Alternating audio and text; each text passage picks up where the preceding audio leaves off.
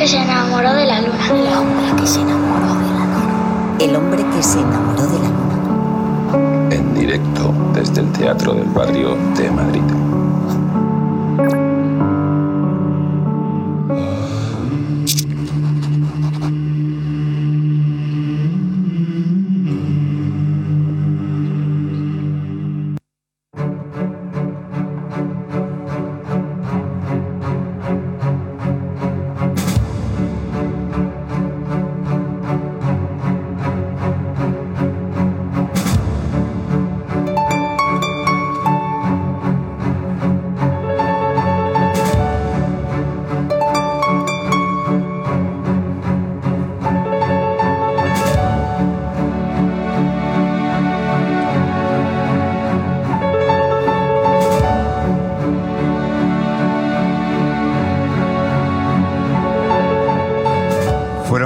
Personas explotadas por el régimen de Franco, hombres y mujeres, en su mayoría jóvenes, que vieron truncada su vida por la contienda y por la posterior represión en las cárceles.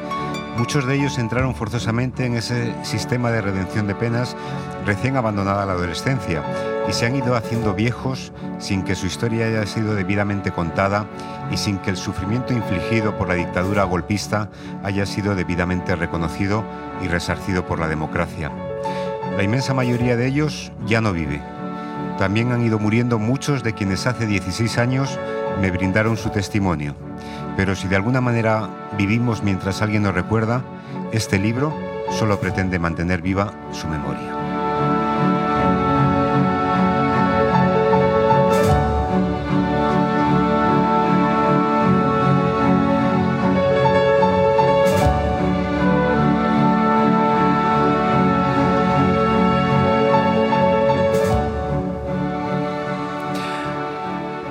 Bienvenidas, bienvenidos a la edición 328 del hombre que se enamoró de la luna, un programa que hoy más que nunca va a reivindicar el mundo de la cultura, de otras sensibilidades que se unen en el humor, en la música, en todo lo que nosotros llevamos apostando a lo largo de 12 temporadas. Hoy, de nuevo, nos hemos subido al escenario del Teatro del Barrio de Madrid para conformar un cartel que a nosotros nos emociona porque hoy el broche final lo va a poner un artista de Granada que ha firmado un disco maravilloso y que vamos a descubrir hoy en la luna, Molina Molina. Además, el humor, el punk radical de esa maravilla que es Mongolia, una revista que cada mes hay que defender y es en estos tiempos más que nunca. Para ello tenemos aquí a Darío Adanti. Y uno se siente un privilegiado porque su programa de radio, nuestro programa de radio, ha comenzado con una de las voces más significativas de la radio de este país. Vamos a hablar de un libro que tiene muchísima actualidad y muchas cosas que contar. Y por eso recibe este maravilloso aplauso el gran Isaías Lafuente. Buenas tardes.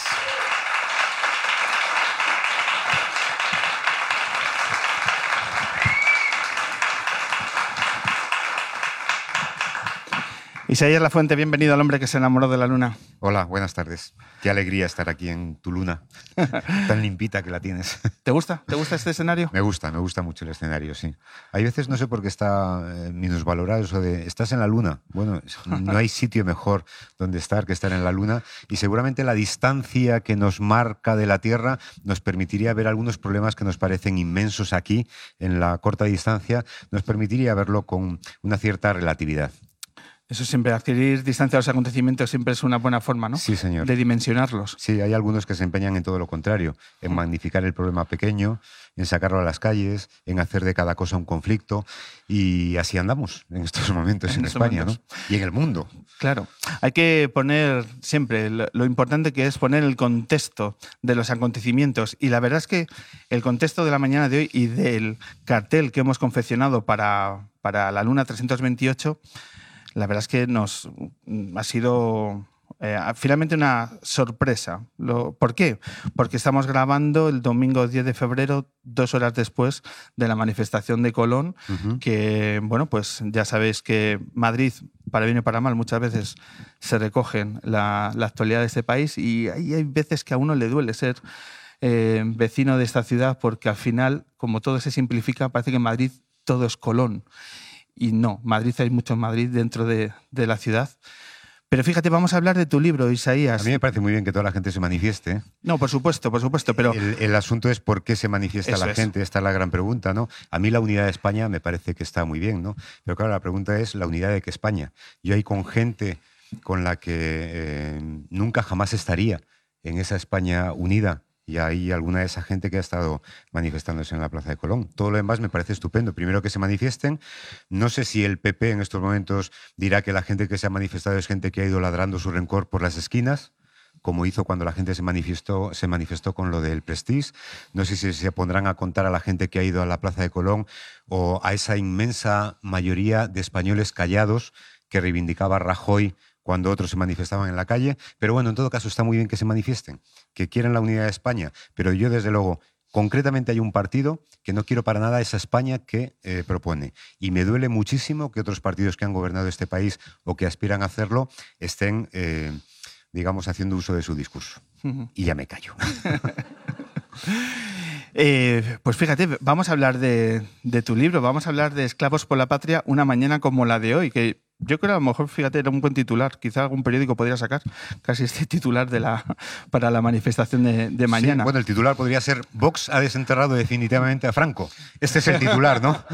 Este es el titular. Hay algunos que pretenden desenterrar sus restos y entre Vox, el PP y Ciudadanos han desenterrado definitivamente hoy a Franco en Colón. En Colón. Eh, ¿cómo, ¿Por qué se reedita este libro ahora, Isaías? Bueno, pues eh, digamos, te voy a contar cómo se reedita este libro y este libro se reedita porque, eh, bueno, a la luz de los acontecimientos del intento de exhumar los restos de Franco del Valle de los Caídos, la editorial Planeta me propone escribir un libro sobre el Valle de los Caídos y yo les fui muy sincero y muy honesto. Yo les dije todo lo que yo sé del Valle de los Caídos, ya lo conté ahí. Pero además en este libro no solamente conté el Valle de los Caídos, sino conté los cientos de valles de los caídos que hubo durante los años 40 y 50, especialmente en España, a lo largo y ancho del país. Entonces, si queréis, pues yo hago, eh, digamos, algún capítulo introductorio, yo eh, corrijo datos, amplío informaciones, pero el libro ya está escrito y la editorial Planeta me hizo caso, no siempre se hace caso al autor, y aquí está este libro reeditado 16 años después, porque entre otras cosas, en estos 16 años después, en materia de los esclavos que utilizó Franco eh, después de la guerra, no se ha hecho nada en este país, absolutamente nada. Y la, el paradigma es el Valle de los Caídos. En estos 16 años de cómo ha evolucionado este, este lugar y cómo se ha afrontado desde nuestra política el qué hacer, eh, la labor de actualización de la obra ha sido bastante sencilla. Sí, por eso te digo, porque es mm. que no se ha hecho prácticamente nada, salvo que cuando alguien dice, oye, vamos a acabar con este contradios que tenemos en España, que no se, no se produce en ningún lugar del mundo, que es, hombre, sacar al dictador, primero, de una basílica cristiana, en segundo lugar, del altar mayor, donde solamente pueden reposar eh, cardenales y papas, nada más. En tercer lugar, sacar a un señor que preside el Valle de los Caídos cuando él nunca jamás cayó. Y en cuarto lugar, que es lo más eh, importante, no se puede tener enterrado en un mismo ámbito al dictador y a la gente que ordenó matar el dictador. Esto es un contradios que no se produce en ningún lugar del mundo. Después Darío nos puede contar qué es lo que hizo la dictadura argentina, pero desde luego ninguno de los miembros de la dictadura argentina está enterrado en estas condiciones en Argentina. Y nosotros aquí lo tenemos enterrado desde hace 60 años. ¿Cuántas veces has visitado el Valle de los Caídos? Lo he visitado varias veces. Yo soy de Palencia y digamos que para los escolares de Palencia venir a Madrid era una de las excursiones favoritas y venir a Madrid significaba, por supuesto, ver el Museo del Prado en la capital y después ver digamos, eh, las grandes epopeyas del imperio, que era el monasterio del Escorial y al lado el Valle de los Caídos. Entonces, siendo niño, lo he visitado varias veces, después siendo mayor, eh, unas cuantas también, y una específicamente para llevarle a mi hijo, cuando ya tenía 12 o 13 años, a ver el, Valle de los Caídos. ¿Esa primera ocasión que lo visitaste con qué edad? Pues con 10, 12 años. Mm. Todavía no había muerto Franco, estaba a punto de, de morir. ¿Y cómo recuerdas esa mañana? Bueno, pues es que era un niño decir, yo pertenezco a una generación que realmente la dictadura no nos ha tocado. Yo estas cosas que escribo no las escribo porque mi padre sea una víctima o mi abuelo haya sido una víctima, ni siquiera ellos tampoco fueron verdugos. Es decir, a mí la dictadura de Franco, como a la gente de mi generación, nos tocó un poco colateralmente y la hemos tenido que ir estudiando posteriormente porque nunca jamás se nos enseñó.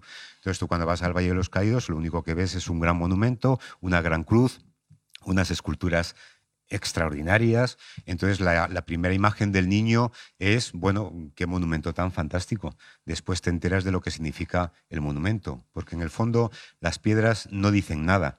Lo importante es lo que nosotros queremos decir con las piedras. Y el problema es que con ese cúmulo de piedras que hay en el Valle de los Caídos, Franco quiso decir una cosa y esa cosa que quiso decir Franco es exactamente la misma que se dice hoy en pleno siglo XXI.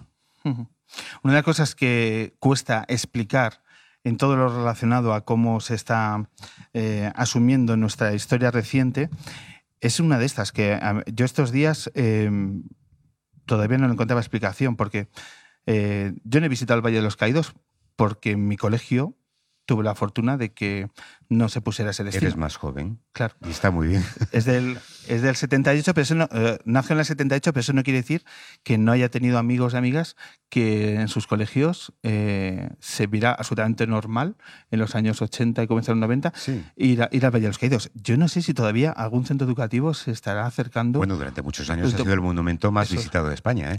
Quiero decir, con colegios o sin colegios, ha sido el monumento más visitado de España. Y yo creo que hay que visitarlo. Como yo creo que cualquier niño niño no, pero adolescente o joven europeo tiene que ir, que ir a, Auschwitz.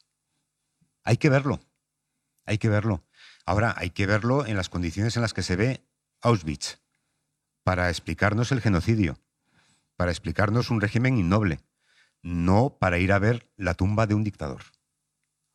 Lo que hace falta es cambiar el discurso. Después es verdad, oye, podemos discutir lo que queramos. Lo primero que tenemos que hacer es sacar a Franco del Valle de los Caídos. Y después decidimos qué hacemos con el monumento. Yo soy partidario de que, hombre, para no gastar todavía más dinero, como este país necesita un museo de la memoria, yo creo que el Valle de los Caídos es un museo ideal para albergar ese museo de la memoria.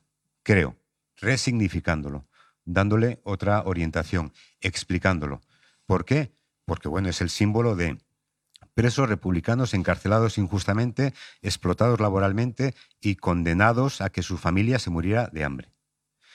Es el símbolo de un eh, régimen absolutamente megalómano que depositó ahí un montón de dinero público cuando España se moría de hambre.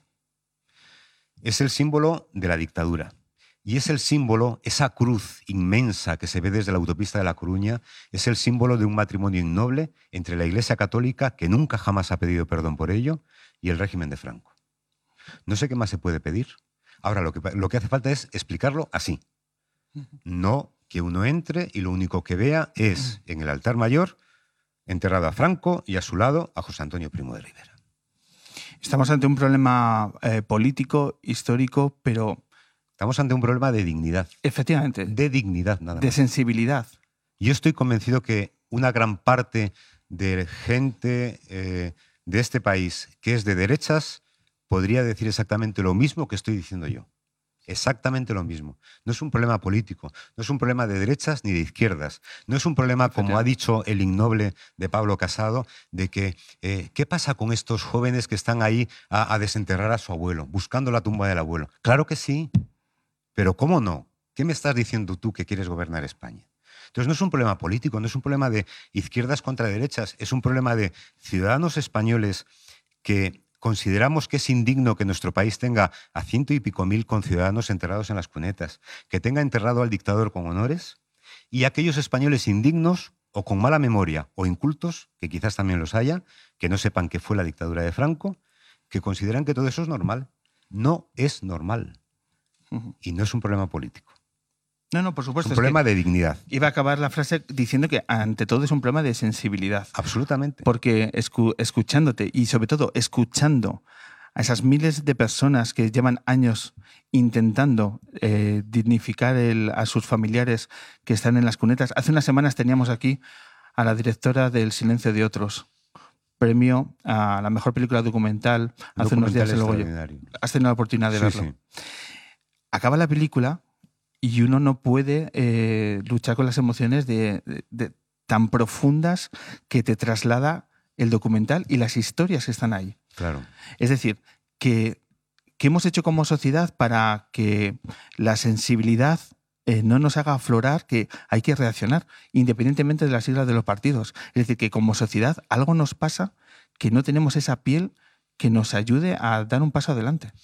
Hombre, es verdad que tuvimos unos primeros años después de la muerte de Franco complicados como para hacer cosas en esta materia. De hecho, eh, seis años después de la muerte de Franco todavía hubo un intento de golpe de Estado aquí y el primer gobierno socialista llegó un año y pico después. Claro, si el primer gobierno socialista hubiera llegado exhumando a Franco y levantando cunetas y tal, a lo mejor se podría haber montado lo que no se produjo el 23F, ¿no? Pero claro, es que el primer gobierno eh, socialista gobernó durante 14 años España yo entiendo que en el año 82 a lo mejor no era el momento preciso como para eh, mm, cerrar definitivamente esta memoria, pero tuvo tiempo suficiente.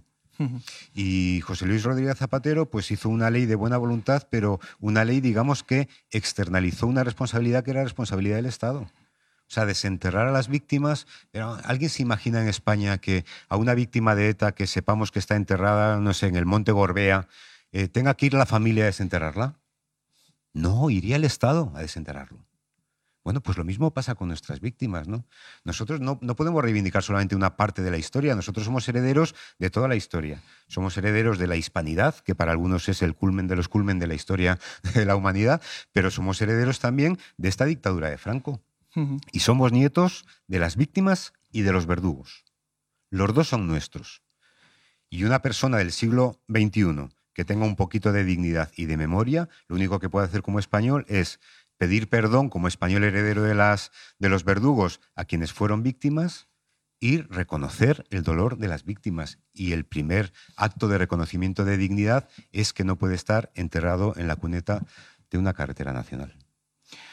Apelando que este es el resultado cruento de una guerra civil, muchas veces me pregunto que por qué no se busca apelando esa sensibilidad a las fosas de ambos bandos tiene que haber fosas también del bando nacional. Es que no tengo ninguna duda. ¿eh? Claro, por supuesto. Pero ¿por qué no hay esa lucha? ¿no? Que, ¿Por qué no se intenta dignificar también a sus víctimas? ¿Por qué no se reclama desde el otro lado ese... Porque la mayoría están dignificados. Quiero decir, es que las, las eh, víctimas que fueron asesinados eh, por el bando republicano no están enterrados en cunetas en general, ¿eh? Pero desde luego, si hay alguno enterrado en una cuneta, en una fosa colectiva, pero claro, ¿cómo no lo vamos a sacar? Claro. ¿Y cómo no lo vamos a dignificar? Pero te quiero decir que esas víctimas fueron, primero, eh, dignificadas en las fachadas de las iglesias y de, los, y de los monumentos, los caídos por Dios y por España. Tú eres muy joven, pero en, en cualquier iglesia de cualquier pueblo de España siempre ha habido una, no solamente la inscripción general, sino la inscripción nominal de las víctimas de ese pueblo caídos por Dios y por España. Muchos de los caídos están en los altares porque se, le, se reivindicó su memoria durante la dictadura, porque la Iglesia ha reivindicado su memoria y los ha subido a los altares como mártires. Y mientras todo eso se ha hecho con las víctimas de un lado, que son exactamente igual de respetables que las víctimas del otro lado, durante la dictadura, con las víctimas de la dictadura no se movió un dedo. Esta es la diferencia que hay pero por supuesto que nadie pueda entender que yo solo quiero desenterrar a las víctimas de un lado. No, no, no. Yo quiero enterrar, desenterrar a todas las víctimas, pero la mayoría de las víctimas de un lado no solamente están fuera de las cunetas y están dignificadas y sabemos quiénes fueron con nombres y apellidos, y la mayoría de las otras víctimas siguen enterradas en las cunetas. Este es un problema que, digamos, afecta a nuestra dignidad como democracia. Sí, a mí me sorprende que la derecha no reivindique también la búsqueda de esas fosas de sus fosas. Sí, sí, no, sí, siempre hay alguien que pone la postilla. Bueno, y las víctimas del otro lado, nada, muy bien. Las víctimas del otro lado, las que queden, desenterrarlas. Efectivamente. Y dignificarlas. Porque la meritocracia de los partidos parece que suma el hecho de faltar al respeto a las, a las víctimas. Citabas antes a Pablo Casado, pero esa misma semana una senadora del Partido Popular también se jactaba en plena mm. sesión de, bueno, pues que se en, ese tono. 15 millones para desenterrar unos huesitos. Efectivamente. por favor. En ese tono faltón. Por favor. Y además dicho con una media sonrisa como diciendo, esto... Eh, Primero dice una mentira. Hmm. Porque son 15 millones en el presupuesto para memoria histórica. Y de esos 15, si un día logramos desenterrar a Franco, bueno, pues habrá unos miles de euros para, digamos, el proceso de desentierro de eh, Franco. O sea, que primero miente. En segundo lugar, miente y dice una barbaridad, que es el menosprecio a las víctimas. Bueno, millones para desenterrar a unos huesos. Perdón, esos huesos tenían hijos y padres y sobrinos y nietos que en estos momentos siguen reivindicando su memoria.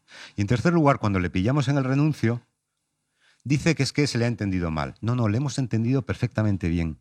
Lo que usted tenía que hacer es dejar el escaño en el Senado, porque usted no puede ser representante de un pueblo cuando a la memoria de una parte del pueblo le trata como le ha tratado en esa intervención. Y si fue un error solamente, un senador no puede cometer esos errores. Como un senador no puede gritar arriba España en el Parlamento, porque si lo grita, pues ya está fotografiándose, aunque haya sido un error. Aunque haya sido un error.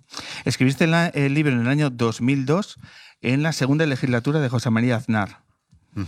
¿Cómo fue recibido entonces tu libro? Muy bien, bueno, eh, por parte del público muy bien, se hicieron ocho ediciones, se vendieron miles de libros.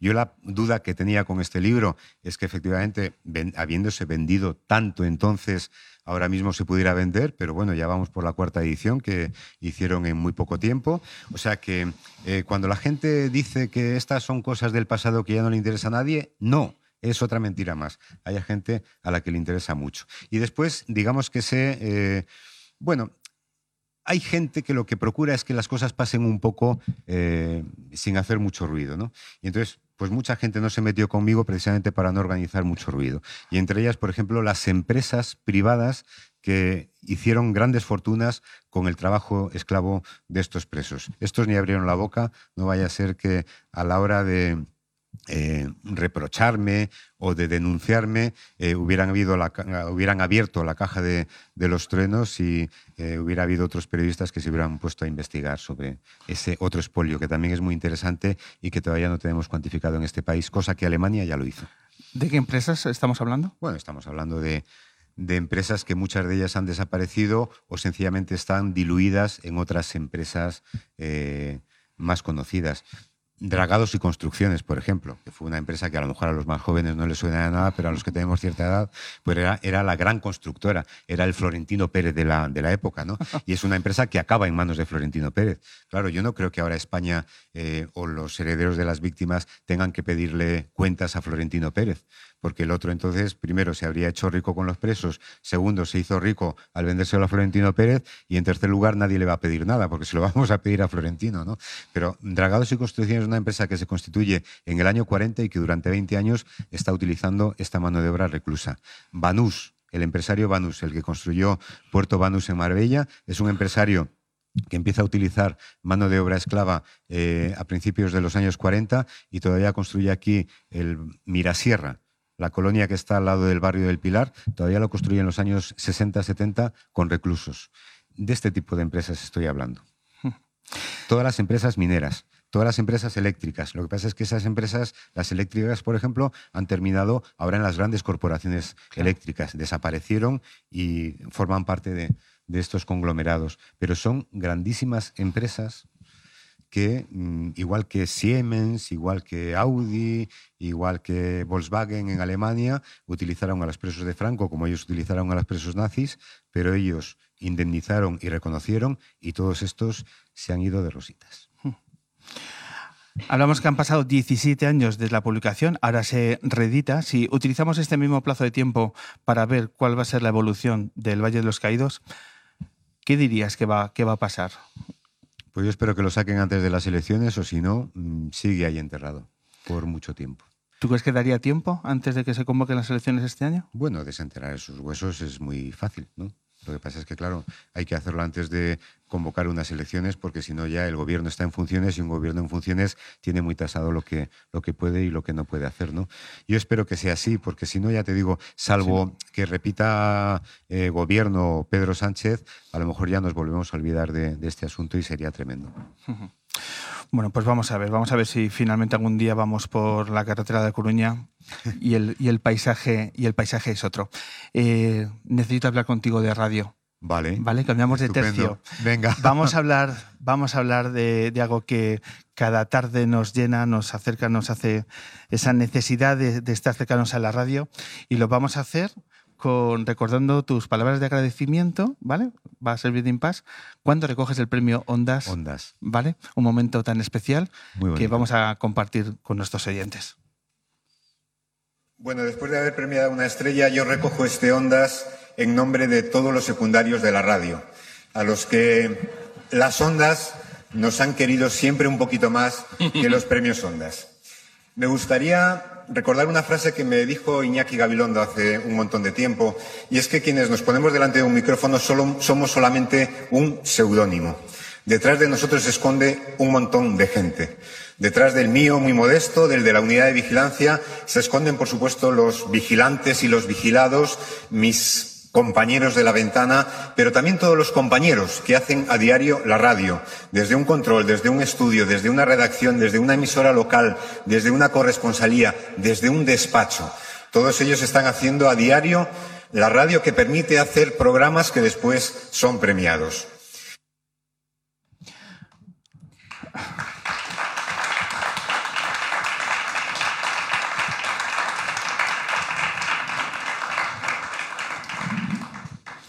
Momento más que especial.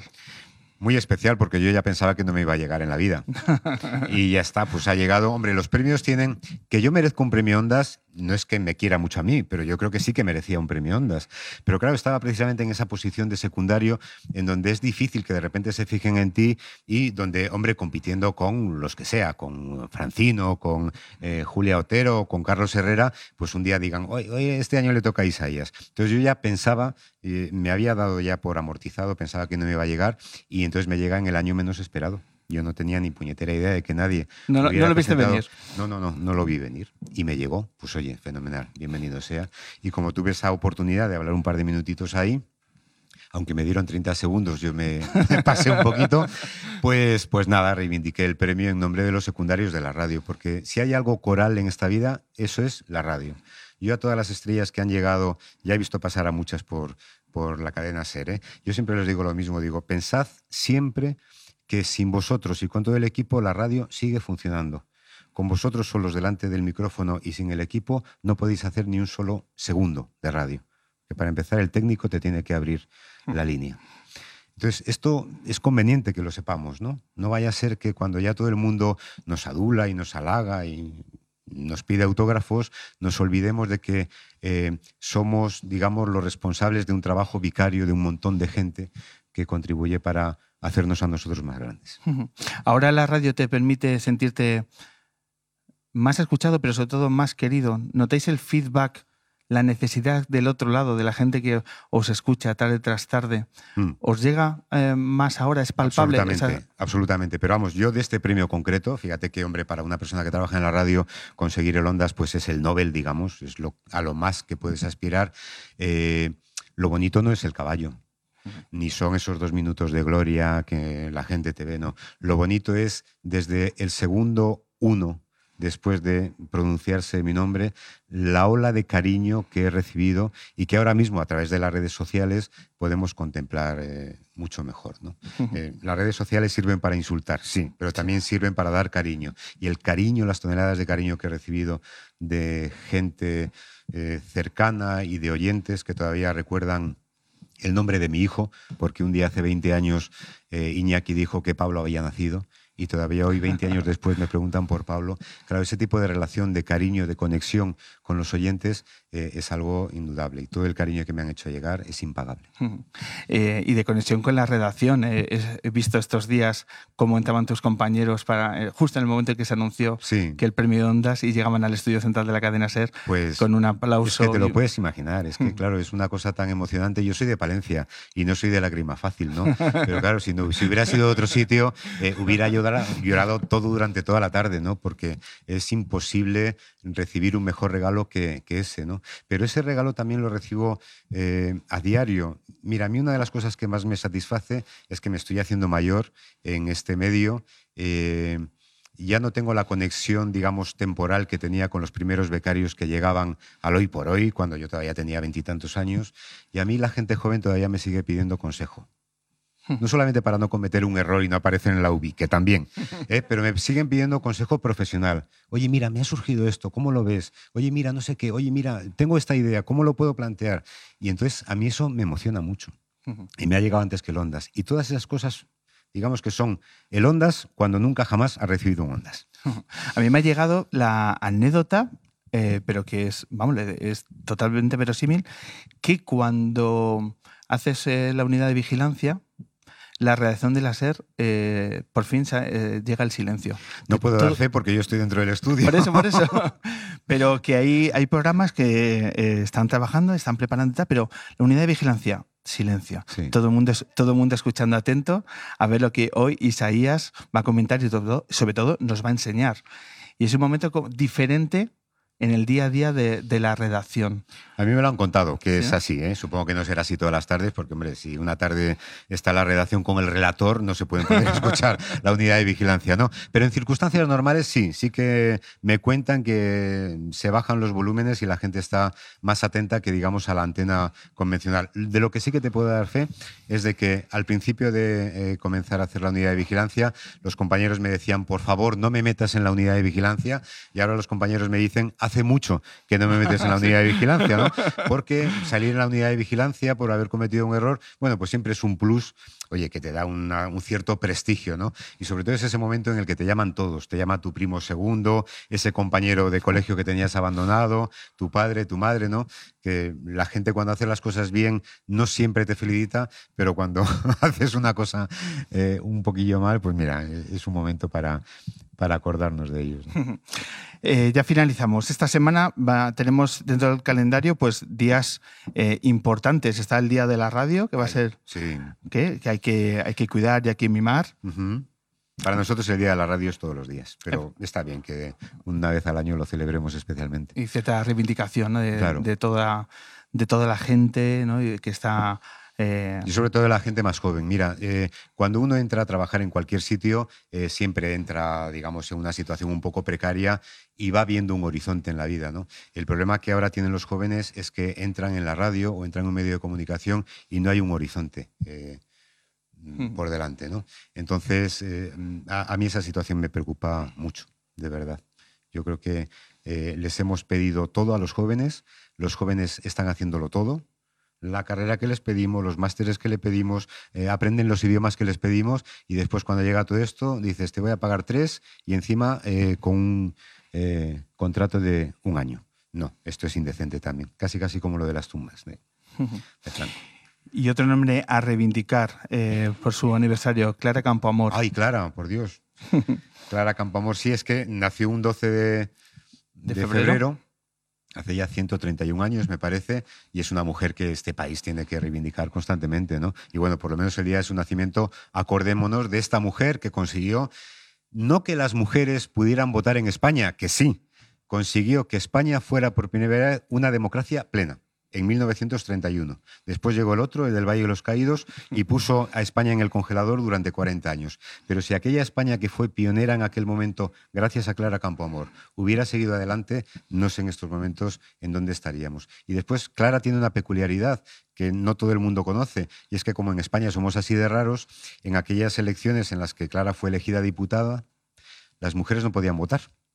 Es decir, no sea que extrañamente se le ocurrió decir, no, las mujeres no estáis preparadas para votar, pero sin embargo sí que podéis ser diputadas, ni más ni menos. Entonces, gracias a eso, Clara Campomor es la única sufragista en el mundo, la única que consigue el voto de las mujeres, es decir, una democracia plena, desde la tribuna de un parlamento. Si Clara Campomor hubiera nacido en Wisconsin, bueno, ya. habríamos tenido cinco o seis películas suyas. Aquí la tenemos un poquito olvidada, pero por eso no desaprovecho la oportunidad para reivindicarla. Bueno, Isaías, pues muchísimas gracias por esto. Gracias a ti por invitarme a tu casa. Ha sido un verdadero placer. Enhorabuena por tu trabajo, por todo lo que generas, por toda la cercanía y la necesidad de escuchar cada tarde esos minutos de radio que durante tantos años nos estás regalando y eso es algo impagable para para mí y para toda la gente que la radio es ante todo una necesidad. Pues nada, que viva la radio y que te quedes mucho tiempo en la luna. es un sitio muy agradable donde estar. un verdadero placer. Soy la fuente.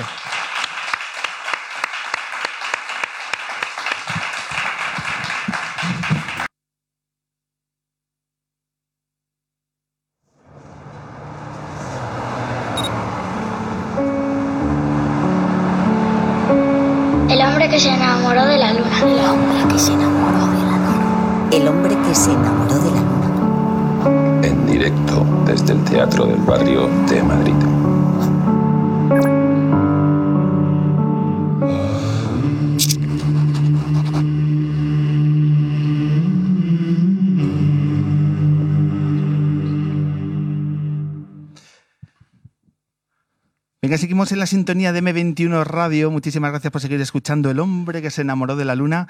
Y ahora vamos a hablar de la, del humor más punk, más agresivo, más necesario y más inclasificable, que es el de Mongolia, porque hoy en el Teatro del Barrio tenemos al gran Darío Adanti. Bueno. menos, menos mal que radio, porque lo de gran.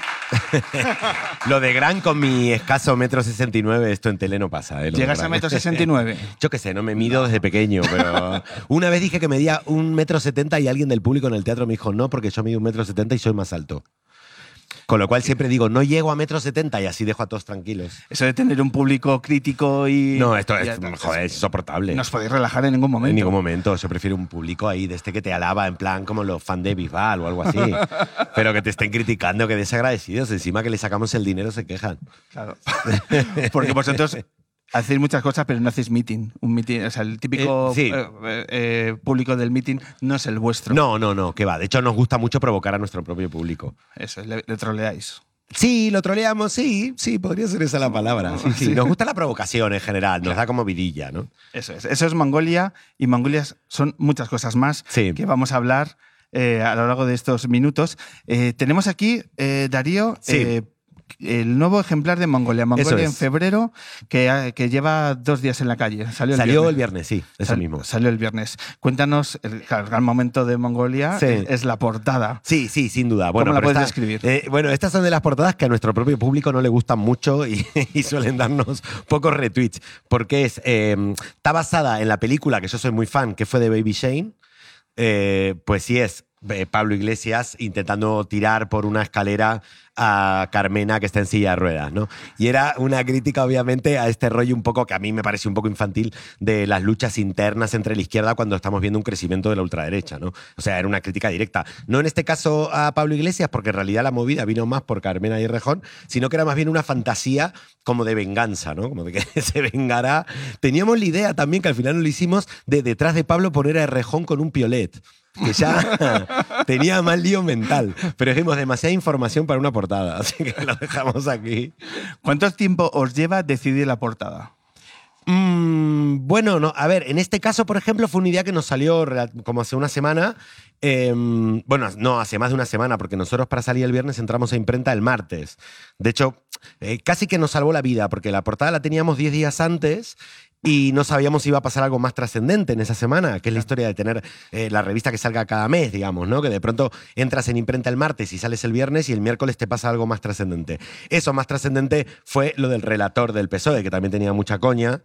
Pero, claro, es que murió al otro día, porque una vez que el bloque Indepe dijo que pasaba el tema, se murió. Y aquí tenemos a la, a la derecha haciendo una manifestación absurda, porque al final eso no va a pasar, ¿no? O sea que en el fondo lo de entrar a imprenta el martes nos sirvió, porque si no, si hubiéramos entrado el miércoles, posiblemente hubiéramos hecho otra portada referida a esto, ¿no? Entonces, pues nada, al final salió bien. Vamos, yo creo que es más trascendente estas especies de torpezas de la izquierda frente a un avance de la ultraderecha que, que- que cualquier otra cosa, ¿no? El debate de la portada os puede llevar días hasta que lo cerréis. ¿Ha habido, ¿Cuál Sí. ha sido la portada que más debate, más dudas os ha hecho? No, que no solemos tener discusiones con la portada. En general suele ser un trabajo colectivo que vamos aportando, a partir de varias ideas, vamos aportando, decimos, decimos cuál nos gusta más y a partir de esa idea todos vamos, mm, digamos, aportando para que esa idea gane, gane más, ¿no? ¿Cuántas personas están en ese proceso? En realidad somos cuatro, que es eh, Rapa Carballo, que es el dire de arte, pero el que tuvo la primera idea de hacer Mongol y nos convocó, eh, Edu Galán, Pera Rusiñol y yo. ¿No? Y Pera suele ser, Pera que es periodista, no suele ser el que da la visión cómica, porque las ideas de Pera en cuanto a sátira suelen ser un poco de, ¿pero qué me estás contando, Pera? Suele, suele pasar con los periodistas, que cuando tienen una idea es como, ya está, decís, no, no puede ser tan obvio. Pero lo que sí Pera lo que nos da es el trasfondo, digamos, un poco conceptual, ¿no? En este caso Pera decía, coño, en realidad ha sido más bien Carmena con Errejón los que empujaban mm, por la escalera a, A Pablo. a Pablo que a la inversa, ¿no? Eh, pero en este caso, claro, al ser la que iba a silla de ruedas todas. Carmena nos parecía a nosotros, que somos más frívolos, nos parecía más lógico que fuera la que iba a caer por la escalera que él, ¿no? Entonces, Mm. Pera, Pera suele aportar sobre todo la visión política a la hora que, de que hagamos portadas. Pero no, no solemos discutir, ¿eh? No. En estos temas, no. Eh, ¿Ponéis varias posibilidades encima de la mesa? ¿Para llegar a una Bueno. portada se descartan otras? Sí, sí, a ver, esto siempre en el nos juntamos, bueno, tenemos, en, claro, trabajamos la mitad de nosotros, es decir, dos, Pera y Rapa, viven en Premia de Mar. Con lo cual, eh, de hecho, nosotros hemos puesto, esto fue un- una cosa súper épica de Mongolia, pero inconsciente, que fue en, es- en- cuando fue el 1 de octubre, pues unos días, finales de septiembre de ese año, nosotros mudamos nuestra dirección fiscal a Cataluña. O sea que la Caixa se iba, pero Mongolia iba. Con lo cual no era realmente un apoyo al independentismo, sino que lo hicimos de ignorancia, digamos. Porque como Pera y Rapa viven en Premia de Mar, pues dijimos, coño, la ponemos ahí, que ahí así está el depósito y ellos tienen más posibilidades de ir para mandar las revistas y tal. Así que, que nada, ¿no? tenemos muchas reuniones a nivel así como muy moderno, como por, por Hangout, escribimos por Drive, hacemos también otras reuniones por Skype y luego una o dos veces por mes nos vemos en, en Madrid, quedamos a comer, a cenar y discutimos. Y no suele haber discusión en las portadas, suelen salir dos o tres ideas, todos en general solemos estar de acuerdo con alguna y a partir de esa, de, esa coincidencia ya empezamos a aportar cosas para que crezca, ¿no? Mucha gente dice que la aparición de Vox eh, puede favorecer a muy poco este país, pero entre otros que le puede favorecer es a Mongolia. Ah, sí, no, yo estoy totalmente de acuerdo. De hecho, estamos pensando en votar a Vox nosotros en Mongolia. Porque, claro, nosotros no somos de estos hippies eh, co- cooperativistas, como son aquí mis amigas del Teatro del Barrio. son, eh, hacen cooperativa hippie. Nosotros somos empresarios que tenemos un SL. Son palabras mayores. Entonces, claro, nosotros tenemos que pensar primero en el mercado. O sea, es decir, yo siempre estuve muy a favor de la revolución, pero siempre después de que yo me muera. Porque, primero porque soy muy torpe para hacer la revolución, soy asmático, seguro se me cae el rifle y mato al líder de, de mi equipo. Entonces, yo como ya me acostumbré al sistema este de mercado, que es una mierda, pero es al que me acostumbré, claro, ahora lo que quiero, esto me lo decía un, amigo mucho mayor que yo que había estado en, la, las guerrillas argentinas en los 70, clandestino y tal, que me decía, una vez que perdimos en la Guerra Fría, eh, muchos se plantearon que la única salida ahora que teníamos era de forrarnos, ¿no? Y ahí se explica, por ejemplo, que mucha gente de la revo- revolucionaria, como Roures, y, ¿no? que termina siendo una gran empresa, o incluso el de RBA y tal, mucho revolucionario termina siendo gran, gran empresa, ¿no? Entonces, claro, nosotros somos mucho más torpes y no creo que nos salga a ser una gran empresa. Pero pensando en el mercado, nosotros cuatro votaremos a Vox seguramente. Siempre y cuando no tenga posibilidades realmente de ganar, porque si no, el primero que matan es a mí, que soy sudaca. O sea que hay un equilibrio entre negocio y vida que tengo que todavía resolver. Es una- un debate que tengo interno. Entre sacar a Manuela Carmena en, en la portada y el mes anterior Sí, a Santiago Abascal. Santiago Abascal. Santiago Sí. Eh, ahí encima del caballo, Sí. pechos al aire. Eh, ¿Cuál es la. A la hora de. Como todo se mide en redes, ¿cuál es la diferencia entre sacar una portada u otra? Ah, bueno, está claro. Nosotros cuando sacamos la de Abascal haciendo el Mamen, que era como la contraofensiva Femen, porque era de macho mens, ¿no? Los Mamen, que, que, van a luchar por la desigualdad que ahora sufre el heterosexual patrio y tal. Pues no, esa triunfó un montón, tuvo mogollón de retweet. Ahora, sabíamos que cada vez que nos metemos con la izquierda, nuestro propio público no nos retuitea. Y se hacen ahí como lo, se hacen los tontos, ¿no? Y entonces esta ha tenido muchísimo menos retweet y nosotros lo sabemos. Lo que pasa es tenemos clarísimo que cada vez que sacamos a, a la izquierda en portada, vendemos menos en kioscos y tenemos mucha menos difusión en redes.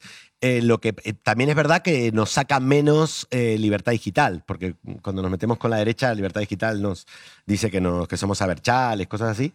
Cuando sacamos a la izquierda, no, no nos pone como de su bando, con lo cual a mí me indigna, porque digo, podríamos poner, podría ponernos ahí, ¿no? Desde de su lado, ¿no? Pero no, no, pasan de nosotros. Y es cierto, lo que pasa que no, no me parece que la sátira tenga que ser partidista. Me parece que la, que la función social de la sátira está justamente en, en ser, eh, en chinchar a todos, ¿no? O sea, en, en molestar un poco a todos. Obviamente nosotros somos de izquierda y nos parece que son muy perniciosas en España, digamos, desde la tradición franquista en la derecha española al neoliberalismo como, como modelo casi te diría eh, como un modelo de, vamos, de desigualdad global, ¿no? Entonces, obviamente, esos son nuestros grandes objetivos. Eh, pero nos parece que la izquierda tiene que hacer una autocrítica, ¿no? Porque si realmente sectores de inmigración o de clase obrera votan a la derecha, no es culpa de la izquierda. Es decir, yo aquí quiero hacer una diferencia. Cuando se dice, por ejemplo, que el avance de Vox es culpa del feminismo, de la derecha o del movimiento LGTBI, a mí me parece parecido a decir que eh, Hitler existió por culpa de, eh, de Rosa Luxemburgo. Es decir, no, no es así. Obviamente el fascismo surge como una reacción ante los movimientos sociales de izquierda de, de- de- y conciencia de clase del principio del siglo XX, digamos. Es una cuestión de, de acción-reacción, pero echarle la culpa me parece algo muy chungo, ¿no? Entonces, no, no creo que tenga que ver así. Y aparte que si tú ves lo que más o menos también entra en la ecuación, el- la, la pérdida de votos del PP y cosas de esas, ¿no? Pero está claro que es una reacción ante la modernidad, ¿no? O sea, el, avance de la ultraderecha es una reacción ante la modernidad y esa modernidad tiene que ver también con la globalización. La globalización tiene cosas buenas y cosas malas. Lo, importante es que está ahí y no podemos darle marcha atrás. Lo que tenemos que hacer es ver cómo la gestionamos.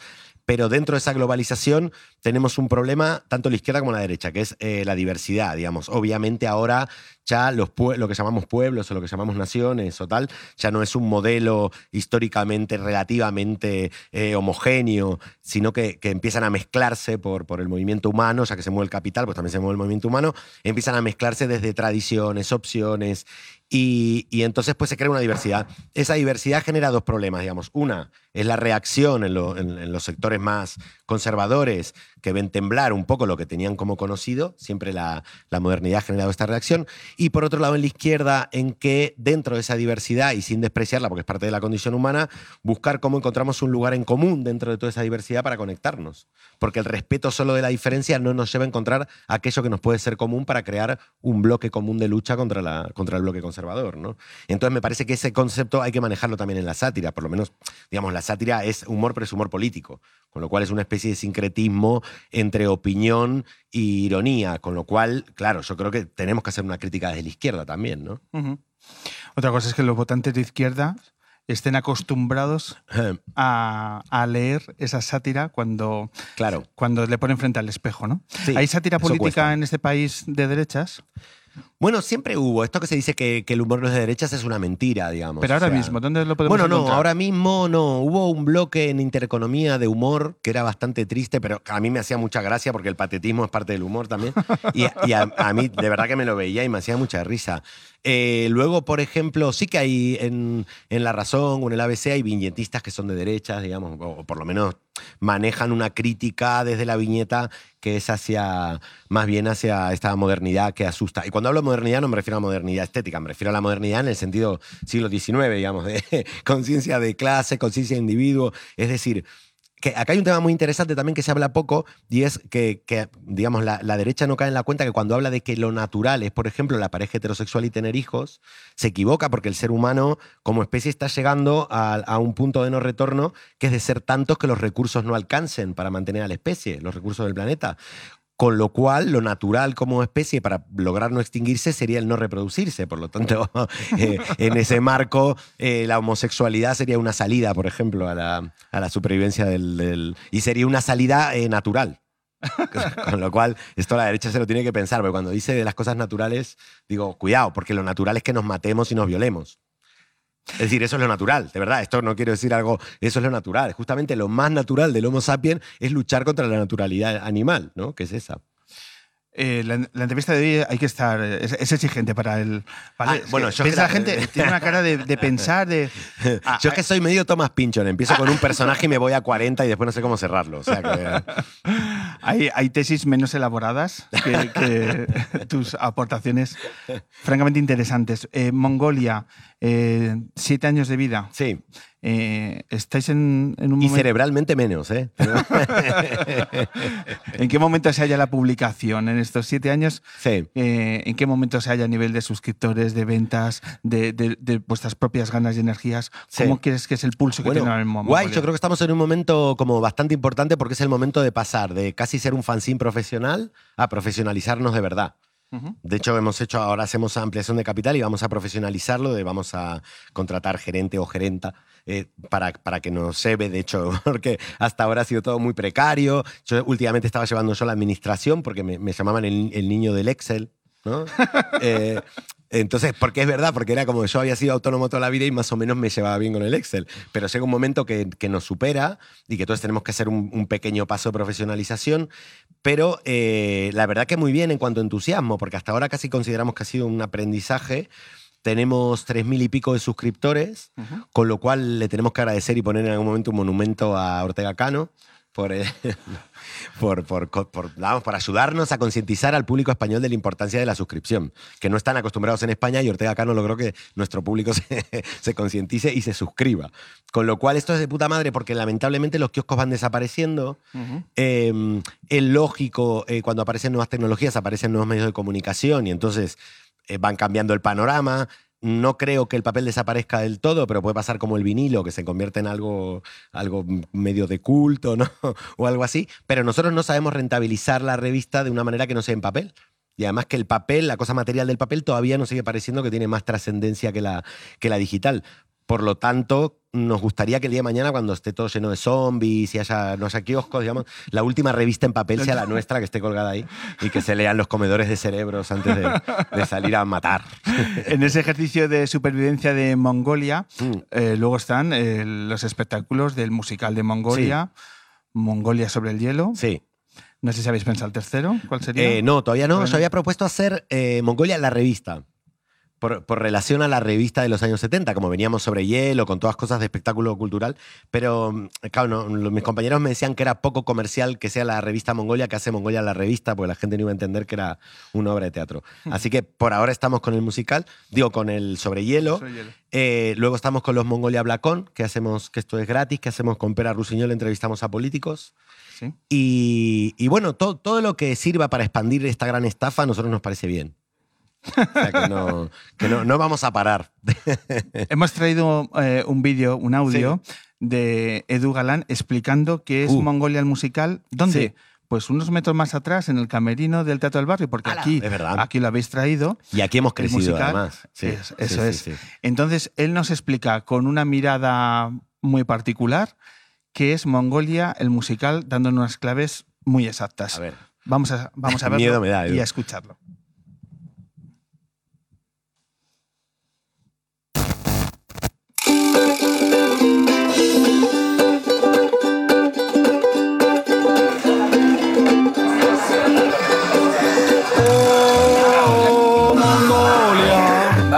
Una obra que trata sobre el sufrimiento humano y la, y la incapacidad interior de discurrir el yo de, de Nietzsche, por ejemplo. ¿no? El super yo de Nietzsche, superhombre. Entonces, pues nada, desarrollamos eso en, en hora y media. Eh, después al público le dejamos con una sensación de satisfacción profunda al entender la esencia del ser humano. Eh, es una obra, ya sabes, con textos de Jodorowsky y bueno, pues estamos muy contentos de representarla en, en el Teatro del Barrio, que son gente profunda y que saben perfectamente eh, dónde está, dónde está la, pues, la capacidad innata de quererse del ser humano. La capacidad innata, es.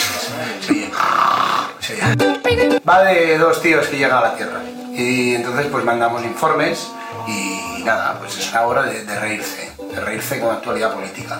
Es un poco esto. Muy bien. Y de celebrar que Ortega Cano sigue en la cárcel. Do- dos, ha citado dos nombres claves, Nietzsche y Ortega Cano. Ya te digo. Lo Ortega Cano es muy duro para mí porque si tú piensas que, que el, gran hito, el gran hito de la sátira en el siglo XX ha sido que, que hayan asesinado el ISIS a, a los compañeros de Charlie Hebdo y piensas que a Mongolia lo que le ha pasado es una demanda de Ortega Cano de la diferencia abismal entre un medio y otro y eso es bastante descorazonador. El nivel de épica, ¿no? El nivel de épica a nosotros se nos ha caído por el piso con Ortega Cano.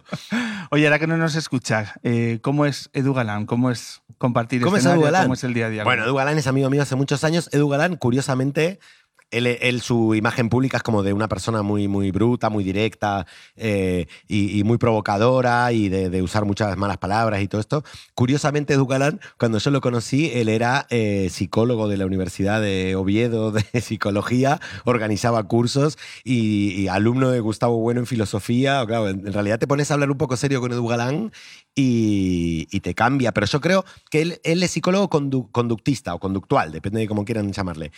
Que un poco el conductismo es lo de la naranja mecánica, esto de que para dejar de fumar te ponen shocks de electricidad y cosas así. Con lo cual, yo entiendo el humor de Edu Galán a través del conductismo.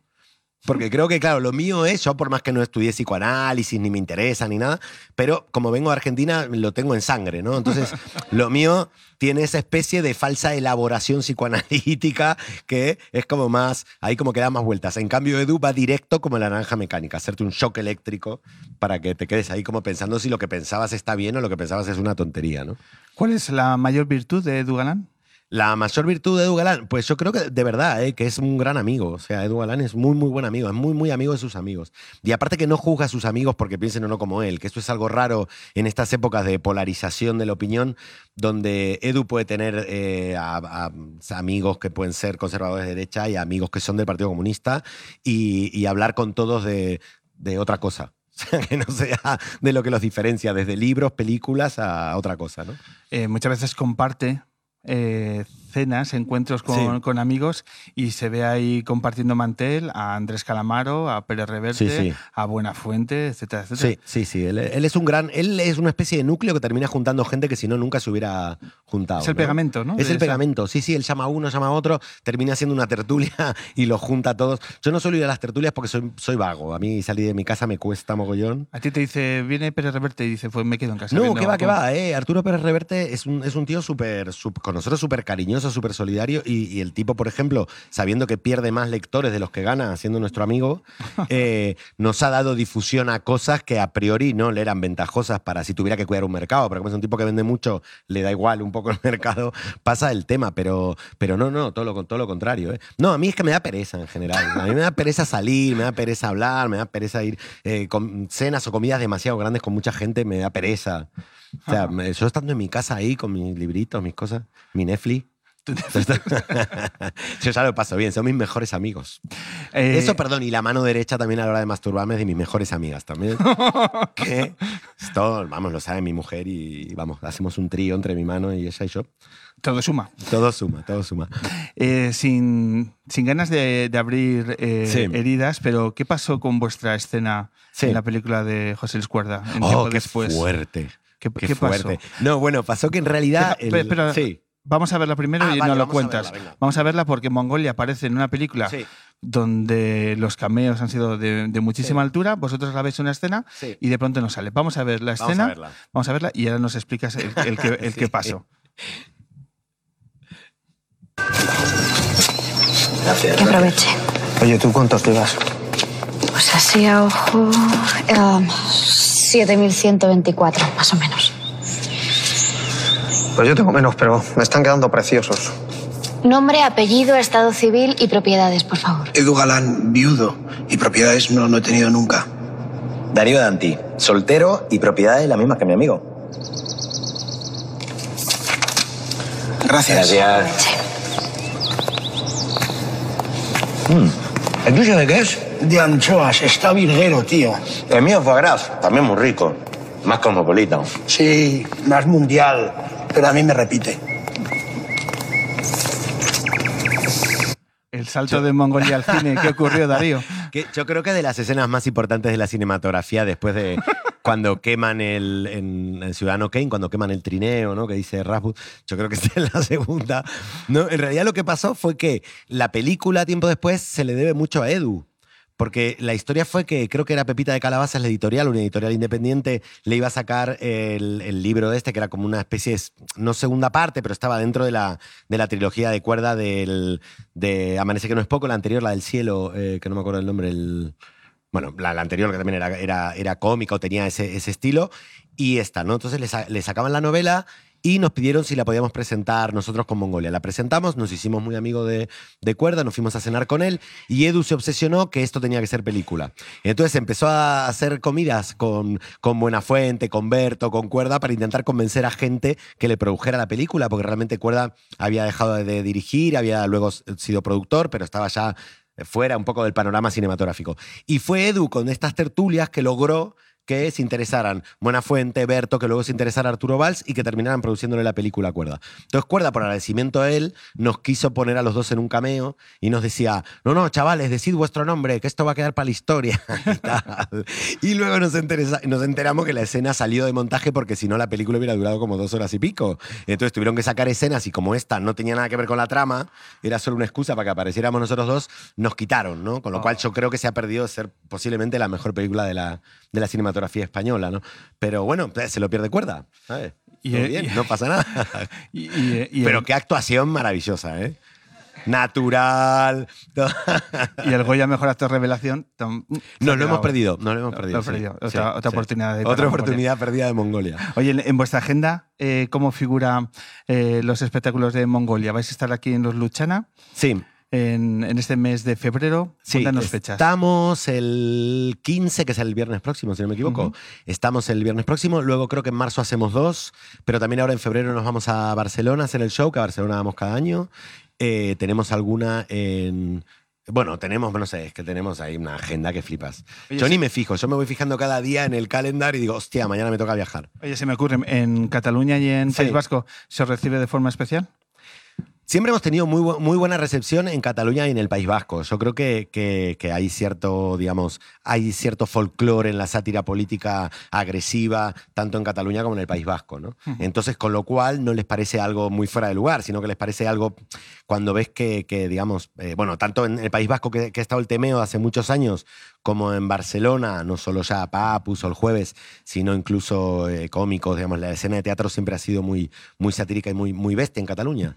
Con lo cual, al revés, nos reciben muy bien, sí, siempre hemos tenido muy buena recepción. También es verdad que tenemos un tipo de espectáculo que se recibe mejor en grandes ciudades que en, que en pequeñas, ¿no? Es decir, en Madrid nos va bien, en Bilbao también, en Cataluña también, Sevilla nos va muy bien. De pronto, a veces cuando vamos a ciudades más pequeñas, eh, nos, mm, pues tenemos menos público, ¿no? Pero es algo que, que- que entendemos y además que para nosotros no solo es una fuente de financiación, porque todo lo que ganamos con la marca Mongolia, sea en tele, sea en, en teatro, la mitad va para financiar la revista, no para nosotros. Entonces, para nosotros es parte de la financiación de la revista, pero además nosotros suscribimos a gente y nos parece es parte de nuestra promoción, ¿no? Con lo cual vamos igual a lugares pequeños y la primera vez pues te van por ahí 80 personas, la segunda 200 y por ahí ya la tercera o cuarta pues ya tienes 500 personas viéndote.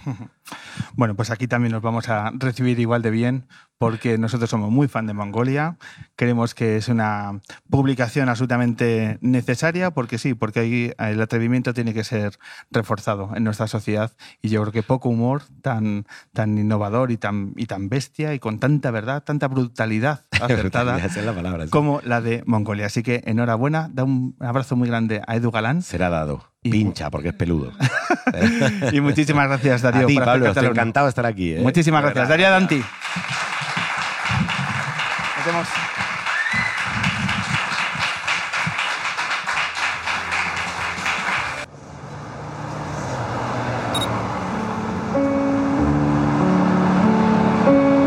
hombre que se enamoró de la luna. El hombre que se enamoró de la luna. El hombre que se enamoró de la luna. En directo desde el Teatro del Barrio de Madrid.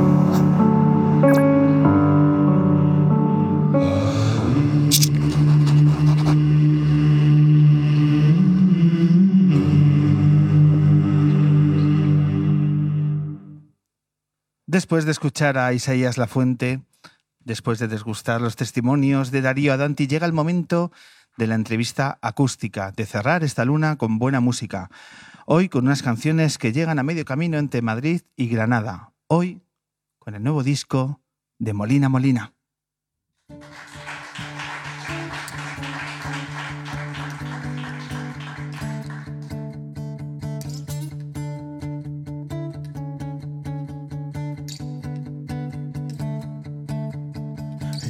Regresado desde el frío y te asusta que esté vivo, que sea una aparición de cualquier dimensión.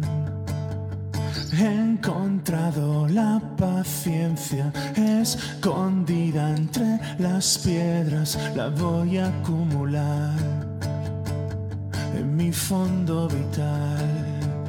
Si cada vez que parpadeas descontrolas nuestra ubicación, Si cada vez que lo he intentado ha merecido ni la pena, no. Ahora sé que no quiero disimular como tú haces con los demás y que he estado aprendiendo en todo momento, que he estado perdido y no, no me vale cualquier versión, ya me cansa la situación, solo vengo a decirte que ya he vuelto a casa.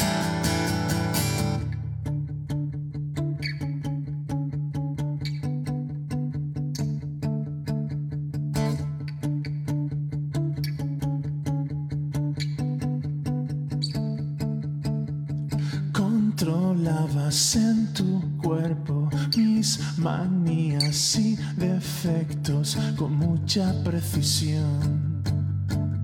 Era tu profesión. He dejado congeladas las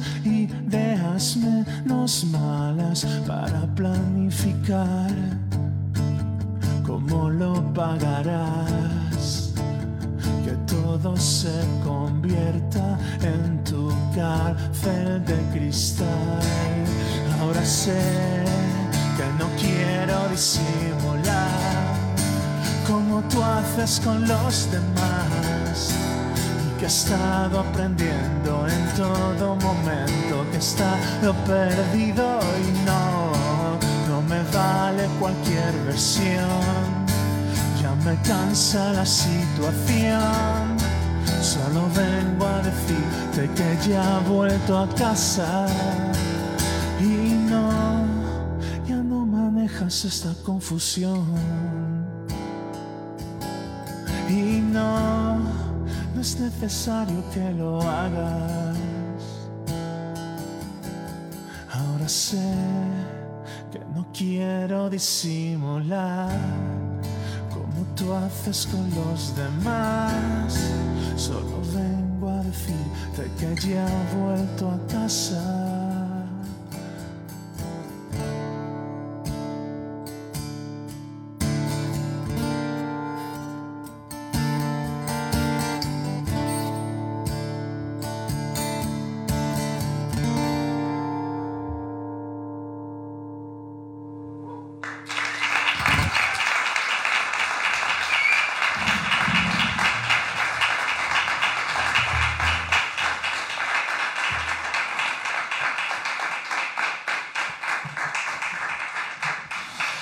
Bueno, pues damos la bienvenida a Molina Molina, al hombre que se enamoró de la luna. Bienvenido. Muchas gracias por, por traerme aquí, porque yo con estas cosas lo, como que lo flipo mucho. ¿no? Sí, sí. ¿Por qué? Pues porque me parece primero, o sea, una iniciativa muy, muy guay y luego porque tampoco el, el sitio donde se espera ver determinadas cosas, quiero decir, ¿no? Siempre va un concierto, por una sala de concierto o un no sé qué, ¿no? Entonces, estas cosas me parece como que son, son guay, aparte que son como muy especiales, ¿no? Donde se resetean los espacios, ¿no? Exactamente, así va, y también son, cada vez que vienes a sitios así, como que vas desbloqueando logros, ¿no? O sea, Ajá. vas como, como accediendo a, a esa pantalla del monstruo final, ¿no? Claro. Pues aquí estamos, fíjate si es especial, que aquí estamos pasando la mañana hablando del Valle de los Caídos y el humor. y- Cosas guay, claro. Y el nuevo fascismo y, y estas cosas. Eh, un día, una mañana especial que yo no sé si tienes también, te ha, te ha implicado en algo de lo que estamos hablando en la mañana de hoy. Pues esta mañana me ha venido, me ha venido muy, muy, muy genial que sea la, la manifestación porque te lo contaba un poco así por contar algo, ¿no? Es que yo, vamos, yo vivo en Granada, soy de Granada y, y bueno, y por ejemplo, por ejemplo me ha salido el viaje gratis, ¿no? Porque me, a- me apunté en, la, en una lista de, de un partido político que de los que venían a manifestarse de Granada. Entonces me he montado en el autobús, me he venido a Madrid, eh, nos han citado a las seis y media de vuelta para Granada, que es justamente cuando vamos a acabar más o menos, y inclu- incluso me, me da tiempo a tomarme algo, o sea que... Por favor, un O sea que...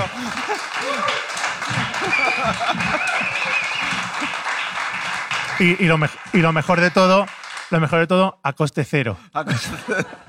claro, Bueno, pues- a- aunque también pensándolo cuando te lo estaba contando, digo, joder, pensé que al final ese dinero también lo hemos pagado nosotros. Es decir, porque, o sea, lo paga el partido, pero es que ese partido también se la. Claro. En fin, bueno, bueno. Pero bueno, eh, o sea que tú has sentado ya a las 6 de la mañana, te has subido... eh, Claro, porque además salía a la misma hora que iba a salir el autobús de línea que, del cual yo iba a comprar el billete. Entonces me ha venido perfecto. Me, me apunté porque me comentó un amigo, oye, pues sabes que nos vamos a ir de compra y tal a Madrid gratis y tal. Entonces, entonces como, co- como que uno se ha ido de compra y, no- y yo me he venido aquí al, al programa. O sea, me, per- o sea ha, sido, ha sido todo redondo, macho. ¿Cómo eran las miradas ahí en el autobús? Pues te digo una cosa, yo, yo no, compartía, no compartía relación con ninguno de, los- de la gente que venía, pero sí entre los que veníamos, digamos, de gratis, quiero decir, co- como que había complicidad en la parada que hemos hecho allí en, en Puerto Andalucía, ¿no? Allí la, en los abades y tal, pues como que sí nos miramos y era como que nadie diga nada, ¿sabes? Pero, pero que sí, que nos conocíamos todos y, y te puedo decir, no, no el 50, pero rozando, eh, o sea, que venía mucha gente en plan pasando de la manifestación. Pasando de la manifestación. Totalmente, sí, sí. Pero podía ser un tercio del autobús, la mitad. Yo te diría que un tercio bien. Un tercio bien, sí, sí. Sí, sí. Hombre, vamos a ver, un viaje gratuito. O sea, vamos, no, ¿sabes lo que te digo? Claro, claro. Claro. Es que Claro. lo que va a acabar la, la nueva derecha va a acabar con Blavacar. Como sigan así. Bueno, eso sí. Eso, fíjate, todo está Bueno, y con, y con alza, quiero Y con decir. alza, claro. Claro. y ahora a las 6 de vuelta. Ahora las seis de vuelta y, y nada, luego, eso sí, lo que te decía, que luego en el autobús pues tendré que hacer algún comentario tipo. ¿Sabes? Como para meter un poco la ¿Tienes movida. pensado alguna frase ahí? No sé, pero algo, algo contra las mujeres o contra la gente de color, seguro, ¿sabes? Me refiero. Sí, sí. Pues yo también, fuera del país, ¿sabes? Algo así. Claro. Ha habido menos banderas de las que yo necesitaba. Algo así. Exactamente algo así. Algo así. sí. Ahora podemos apuntar dos o tres. Y- o, y o bueno, también me puedo parar ahora y comprarme una, una pintura amarilla y roja. Claro. ¿no? Que, que además he visto, he visto que venden como unas ceras que ya vienen las tres ceras de los, con los tres colores de la bandera de España, sí? que lo, sacaron para el Mundial, y te hace así de una pasada y te pinta la bandera de España en la cara. Claro. Pues me la pinto algo así, ¿sabes? Y- Bueno. para, para no desentonar. Eso es. Yo te regalo el ejemplar de Mongolia. Eso sí, ¿Vale? eso va a hacer una lo- gracia lo- guay, sí, sí. y nos la vamos pasando. y lo abres por ahí. Pues mira que hay formas creativas y maravillosas de venir a la luna, pero como la tuya yo creo que es, es insuperable. No, no. Y además que, Así que- que venir a la luna te lo patrocine Vox me parece genial. vamos. me parece en el teatro del barrio es Exactamente, es todo, todo muy Es loco. como risa del risa, Es todo sí. como muy. bueno, eh, hablando de. Yo es que prefiero tomármelo un poco a, a broma eh, este tema porque eh, en realidad lo miras así con distancia y es que, es que sol- Sí, sí. eh, solo es el patetismo. Que Sí, además, yo creo que no, no se lo toman en serio ni ellos, creo. O sea, Debe ser. ¿Tú crees que también hay extrema derecha en, en nuestra música? Mm, no sé cómo, no, no sé si a nivel de ideológico, ¿no? Pero sí es verdad que, que igual que en todas las profesiones, ¿no? Pues hay como, como, como equipos, quiero decir, ¿no? O sea, este el equipo, igual que se clasifican etiquetas, ¿no? O sea, lo que son los indie, lo que son los mainstream, lo que son los que se han vendido, que ahora son comerciales. Hay siempre como esas diferencias, pero bueno, también un poco por, por el eh, inherente al ser humano de, de querer diferenciarse del resto y no ser igual, ¿no? O sea, de lo que decía Santo Tomás, de que todos somos únicos y irrepetibles, ¿no? Pues la música es como, me tengo que diferenciar un poco como para hacerme valer, ¿no? Porque el- al final un poco viene por eso, pero al final todos somos lo mismo de, voy a decir, de cutre, de genio y de todo. Es decir, es que al final, y sobre todo en el mundo de la música, siempre tengo yo como un discurso ahí preparado, y es el tema de, de, de los egos o la intentar luchar entre los propios músicos, que nos vemos como, como competencia, quiero decir. O sea, es que nada más alejado de la realidad en la música, en cualquier arte, eh, nadie es competencia de nadie porque nadie hace exactamente igual. Es decir, tú puedes decir que más o menos los Beatles hacían pop y también eh, luego lo llegaron los Monkeys, The Bears y no sé qué, pero es que al final cada uno hacía una movida. Es decir, es que no somos competencia, ¿no? Y, y aquí, vamos, por lo que yo tengo de primera mano, hay unos grupos como que quieren ser, lo que te decía, ¿no? Se quieren como destacar para, para decir como que ellos vienen de iluminados o que son mesías de, un- de no sé qué, ¿no? Eso me parece, un- eso sí es verdad que es cutre. Eso me parece cutre. Oye, de cara a Hilar, estás, eh, llevas un tiempo presentando eh, tu, tu disco, La Gran Esperanza Blanca. Ujú. Y ojo que el título puede tener también. Bueno, pero si, también- si lo dices en el autobús, te, Bueno, va, a- te va a servir también. No, lo que estoy pensando es que tenía que haberme traído discos porque ahí lo vendía, lo vendía a todos. Eso sí. Eso sí, verdad. Ahora me ha dado una imagen, una imagen fuera, fuera bastante curiosa, pero bueno. La, la Gran Esperanza Blanca al final. El, ¿El título tiene humor o es una declaración de no, no, es intenciones? una, es una declaración y también, sobre todo, porque, y siempre digo lo mismo, esto lo contaré cuando saque el libro, eh, cuando un día saque un libro, ¿no? ¿Pero estás Eh, trabajando en él? Sí, sí, sí. Y, y cuente por qué se llama La Gran Esperanza Blanca, porque para mí me parece como muy, muy tocho la, la historia que se esconde detrás de ese título, porque, porque para mí fue muy significativo el eh, cómo se gestó, ¿no? Cómo se gestó ese título. Yo tenía, por supuesto, otro título, otra portada para el disco, pero hubo ese acontecimiento, ese hecho puntual, eh, y para mí fue tan, tan, tan, tan, eh, no sé, como me desubicó, ¿no? O sea, me, fue, me cambió, a- de hecho me cambió todos los planes y lo nombré así por, por lo que sucedió, ¿no? O sea, que atento a, a mis redes sociales cuando salga el libro porque la idea, la idea de, de contar por qué pasó eso me- a mí me parece como muy, muy guay. ¿Y cuánto de adelantado tienes eh, el proceso del libro? Pues mira, me pasa siempre igual. El, adelanto muchísimo, puedo, puedo hacer una cosa bárbara en cuestión de muy poco tiempo, pero luego vuelvo a releer y como que nada me parece bien y vuelvo a empezar, ¿no? Entonces llegará un momento como con las canciones, llega un momento que siempre se dice ¿no? que las canciones se abandonan, sino que nunca se terminan, sino que se abandonan, porque al final sería un proceso eh, que entraría en un loop infinito y nunca y nunca acabaría, ¿no? Entonces llegará un momento que diga, vale, pues esta versión es la que se queda, que a lo mejor no es la mejor que tenía, que tenía prevista, ¿no? Te reconoces como un artista obsesivo. Sí, sí, yo funciono, artista y como persona, yo funciono solo por, por obsesiones. O sea, ¿Para bien o para mal? Pues a veces me sale bien y a veces me sale mal. O sea, yo no, no lo decido, pero yo siempre he sido eh, la persona que estudiaba la noche de antes para el examen. Eh, siempre me ha salido bien, por suerte, pero en esto de, de la música, pues eso, hay veces que, que te sale bien porque como que te, te, te empeñas mucho en una cosa y das todo para conseguirlo y otras veces pues no sé, te sale, te sale el regu, ¿no? Pero bueno, por ahora el balance, en, el- en la balanza te puedo decir que más bien que mal. ¿Cuántos años eh, impulsando tu carrera musical? Pues yo llevo tocando de, bueno, desde siempre porque mi padre era batería, eh, la música en casa pues siempre, ¿no?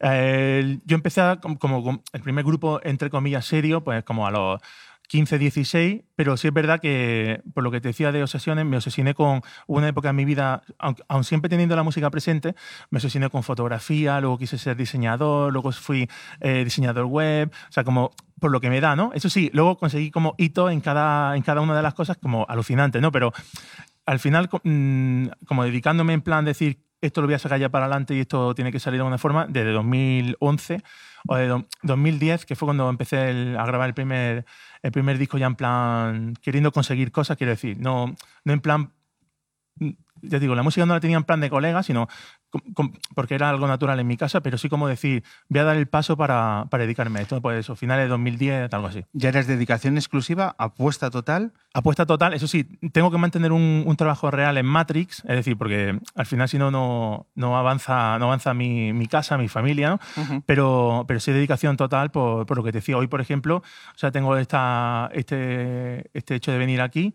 y vengo solo a esto y ahora me vuelvo. Y, y así, así fui funcionando de hace, ya te digo, de estos 6-7 años de así, de, de esta forma. ¿Cuántos viajes Madrid-Granada te has hecho? Pues hazte la cuenta que Alsa me regala los viajes. Quiero decir, o sea, llega un momento que ya me los ¿Tienes regala. tarjeta de oro de Sí, Alsa? no, no, no tengo la de oro, tengo otra que no existe, que es solamente la que tengo yo, y es que directamente me regala los viajes. O sea, que imagínate, imagínate hasta qué punto he podido hacer Pero tú- trayectos. Tú Yo te- llegas al autocar y dices, eh, no, no, es que mi- siempre, siempre viajo en el asiento 34, siempre.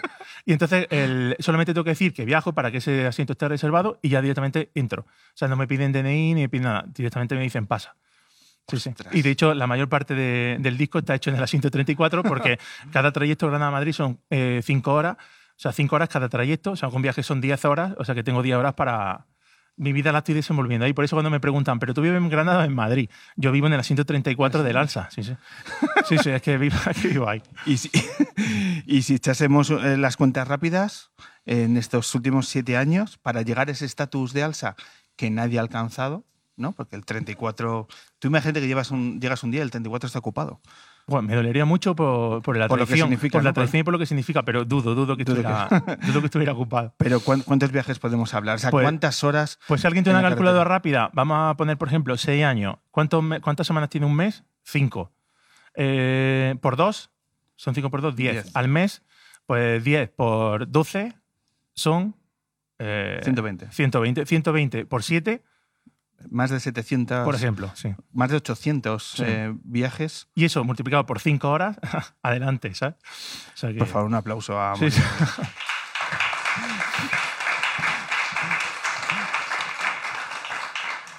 la gente con cara de agotamiento, solo de, solo de, de pensarlo, solo de pensarlo. No, yo cuando lo pienso también me agoto porque es una... ¿Y por qué, no te, por qué no te vienes a vivir a Madrid? ¿Lo has pensado? Pues lo, he- lo he pensado, lo he pensado al principio, lo pensé mucho, pero luego también eh, lo pongo en la balanza y yo vivo en un, en un pueblecito de Granada, que está a 20 minutos de Granada. Ah, que luego allí otro autobús. Claro, lo- bueno, siempre tengo el coche, como el coche aparcado en la estación de autobuses, y conforme me bajo, En me tu monto. plaza. En mi plaza, sí. Y, y entonces yo no me vengo a, veni- a- a vivir a Madrid porque eh, soy muy feliz viviendo, ya tengo, en un pueblecito de, no, sé- no sé si llegará a mil habitantes, una cosa así. ¿Cuál es? Eh, se llama Tiena, ¿no? Está a 20 minutos de Granada.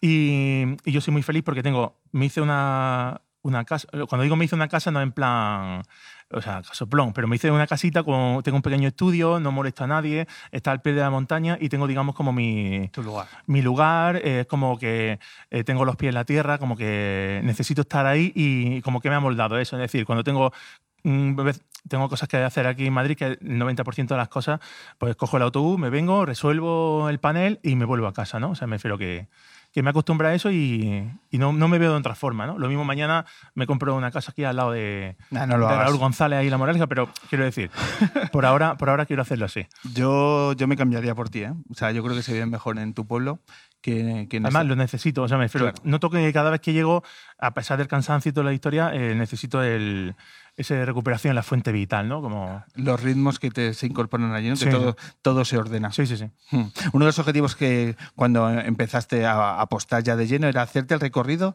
de salas de la ciudad. Sí. ¿Qué tal te fue? Pues el, eh, aquí en Madrid el, te puedo asegurar que he tocado infinitamente más que, por ejemplo, en Granada y más que en cualquier otra ciudad, incluso salas como, no sé, como Costello, Café La Palma y demás, he podido tocar como 15, 20 veces en cada una de ellas, ¿no? Me refiero que, que esto Mm. lo tengo todo trillado y sobre todo donde yo em- empecé, entre comillas, fue un poco a, a la historia de los micros abiertos, ¿no?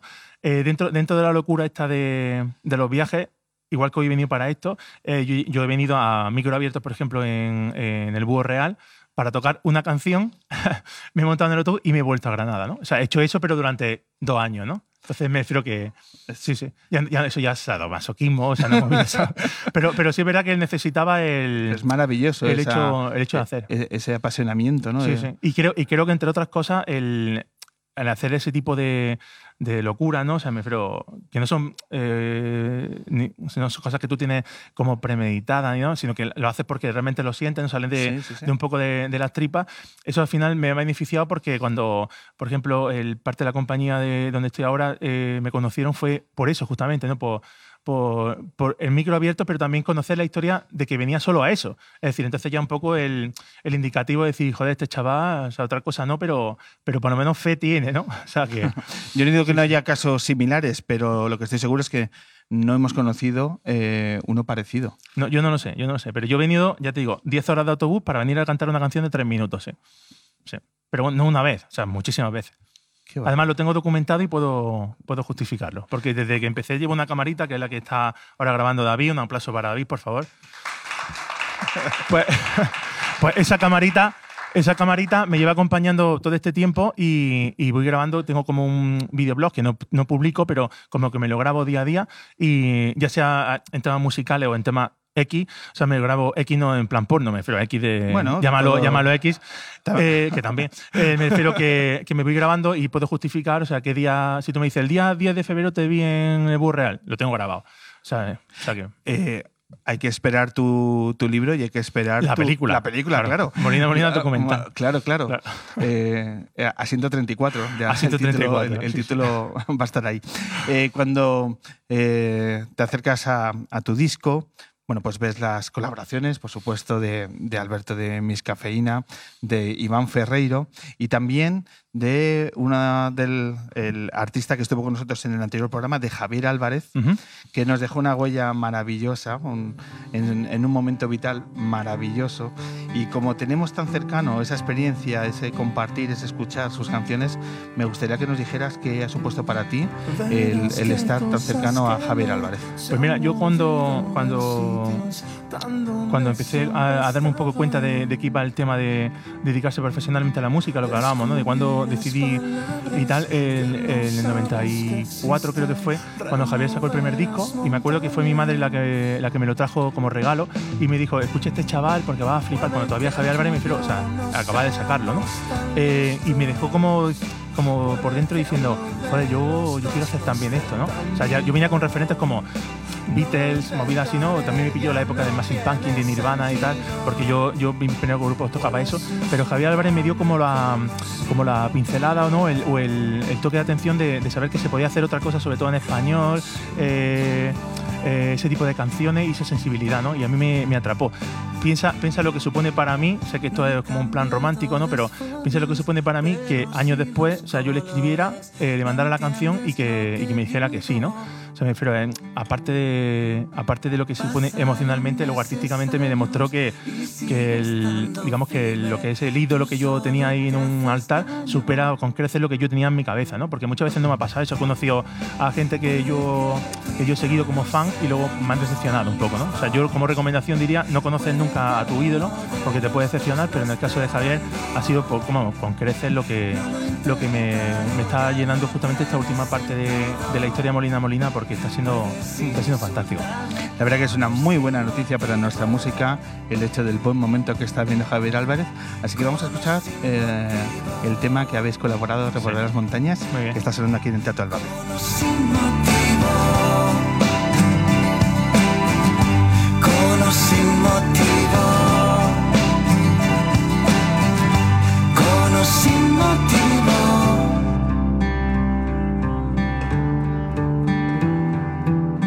Verás que hay cosas que no se han movido del sitio tan donde siempre estaban.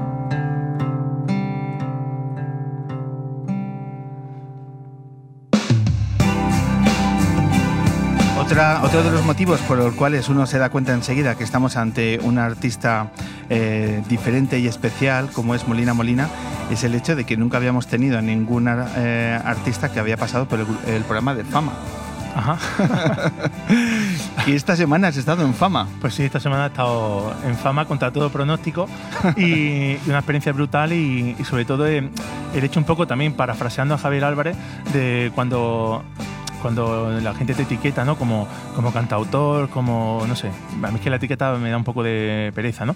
Pero sí es verdad de, de ver a, a, un tío que hace sus canciones y que normalmente se le suele ver con una guitarra en plan, pues así, ¿no? Eh, pues que se hagan fama con un cuerpo de baile y un poco dándolo todo, ¿no? O sea, me parece... Me ha ¿Qué, es, parecido, ¿Qué es dándolo todo? Dándolo, o sea, dándolo todo me refiero entrando en, en el show business, quiero decir, eh, Sí, si hay sí. que bailar, se baila y si hay que hacer lo que sea, se hace, ¿no? Porque al final yo quiero defender las canciones y, y, y un poco, pues también tienes que adaptarte a- al medio donde estás, ¿no? O sea, me parece, a mí me, me encanta tocar con la guitarra en acústico para, para formato reducido, me encanta tocar en el Vicente Calderón, ¿sabes? Pero también me, cuando, está, cuando estaba abierto. Pero, pero también me encanta, me ha, me ha encantado esta experiencia por- porque primero nunca la había hecho, ¿no? Y, y el verme en fama haciendo, haciendo una de mis canciones me ha parecido, me ha parecido brutal. ¿Y qué tal el mundo de las coreografías? ¿Te, te Muy bien. defiendes? Sí, no, bueno, yo no me defiendo porque yo, digamos, baila un poco como, como tu cuñado en una boda a las 5 de la mañana, pero, pero, que bueno, hago lo que puedo y al final lo que, lo que se premia un poco la voluntad, ¿no? Quiero decir. O sea, se- es como que ve al chaval y dice, bueno, mm, no baila bien, pero bueno, míralo da- Mira. intentándolo, ¿no? Que es lo que se, lo que se valora, sí. Bueno, pues todo suma, ¿no? Y, Todo suma, sí. to- Y todo- la, la todo- experiencia, ya digo, ha sido de, la, de mitos como experiencia, ha sido una cosa muy y la- brutal. ¿Y la televisión por dentro es interesante? Sí, bueno, es que es otra cosa diferente. O sea, me refiero a la- yo había tenido experiencia ya en tele, pero eh, sí puedo decir que siempre en general eh, lo, que, lo que tú vives a lo que luego sale es otra cosa. O sea, es como si estuviera en otro, en otro, en otro planeta. Es un ambiente muy diferente y raro en el, en el buen sentido de la palabra, ¿no? O sea, una cosa eh, que, que luego tú te estás esperando sentir lo que sientes cuando ves a alguien por la, por la pantalla, pero dentro está en otra, en otra dimensión, ¿no? Eso no fue en el día, ¿no? No llegaste en autobús de la 134, Bueno, fama y llegué para, volviste. llegué para ahí, pero luego bueno, vino a recoger un coche de producción y tal, pero bueno, hasta ese coche de producción sí llegué en autobús también, claro. ¿Pero todo en el día? ¿Ida y vuelta en el día? Eh, no porque coincidió que el día anterior tuve Ah. una otra, otra cosa, pero hubiera venido, hubiera venido a eso, sí, sí. Sí, sí. Qué grande, qué grande. Eh, oye, pues nos apetece disfrutar de, de las canciones. Perfecto. ¿Has visto que tienes para ti el mejor set? Eh, Eso seguro, de la radio- suena. Y un aplauso, por favor, a, a Dani y los técnicos. Dani y a Marcus.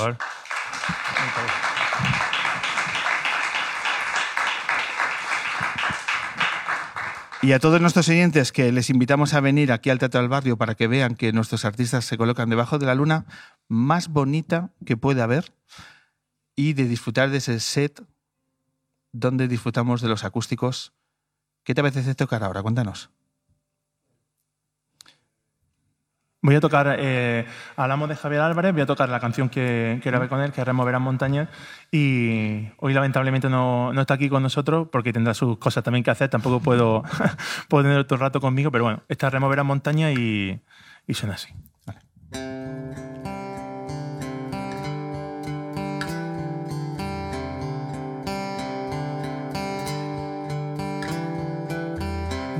Verás que hay cosas que no se han movido del sitio, están donde siempre estaban. Descubrirás palabras que no sabes que existen, removerás montañas. Puede que tú y yo no seamos tan listos. Puede que uno de los dos no esté tan No lo intentaré, ya no tiene sentido. Puedes insultarme con o sin motivo.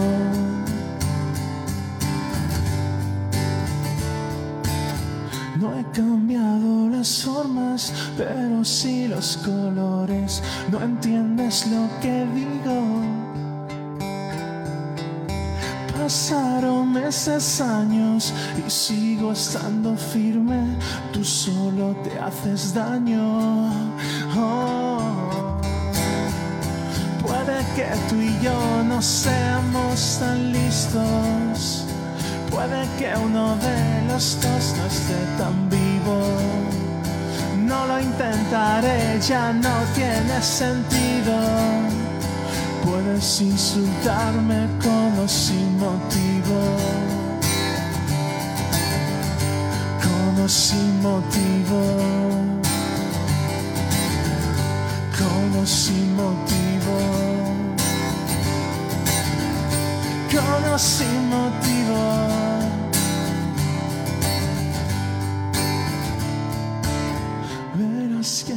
Cosas que no se han movido del sitio, están donde siempre estaban.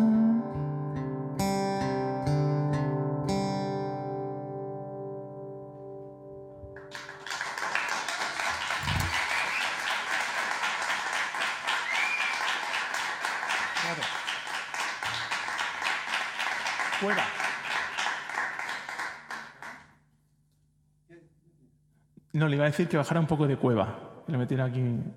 Es que antes le he cueva, cueva rever, el eco ese que tenemos aquí y tal, que me lo baja un poquito. Yo es que siempre, como que, pero te decía obsesivo, quiero, quiero rever, quiero mucha, dame toda. Sí, sí.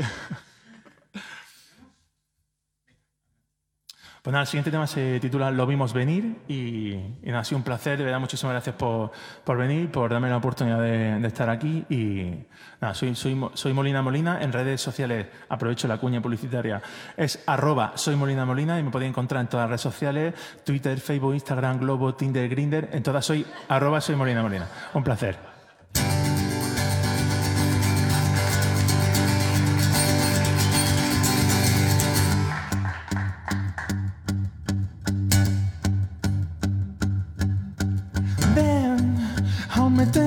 Que explicar.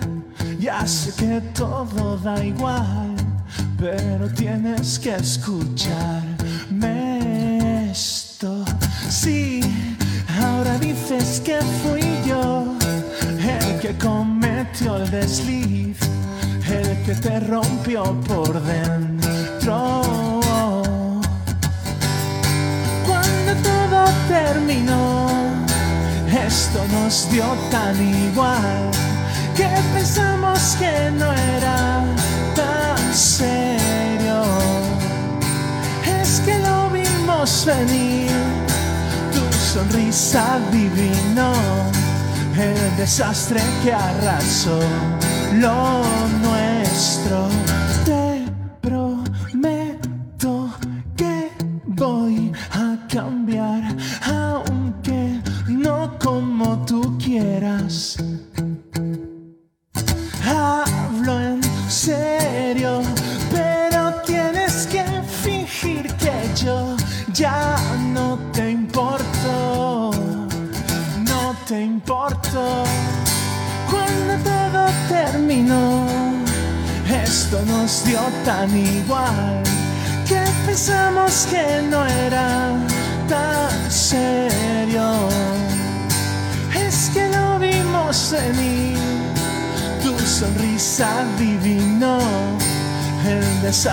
Que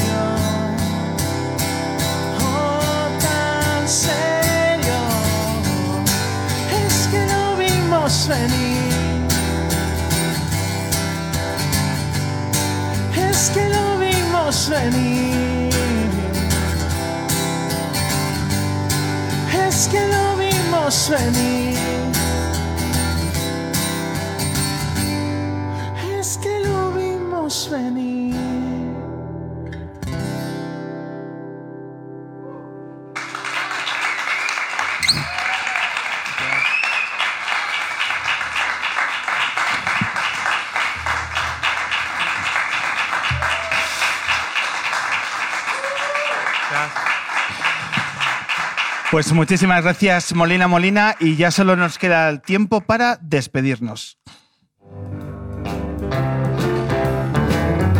Ahora, Pepe, este es el momento un poco épico, que sobre todo agradecemos al público, ¿te parece? Sí, sí, por favor. Pues venga, el primer agradecimiento. Sin ello no seríamos nada. No sabemos nada, ni, ni hoy ni, ni todos los programas que hemos hecho. Muchísimas gracias al público del Teatro del Barrio.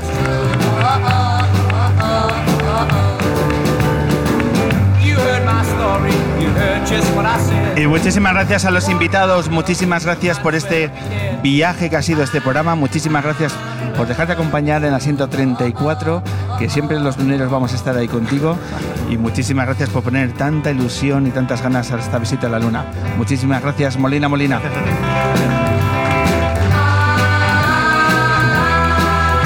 Agradecer a Isaías La Fuente por ese viaje a través de la dignidad y la memoria que necesita este país. Gracias, Isaías.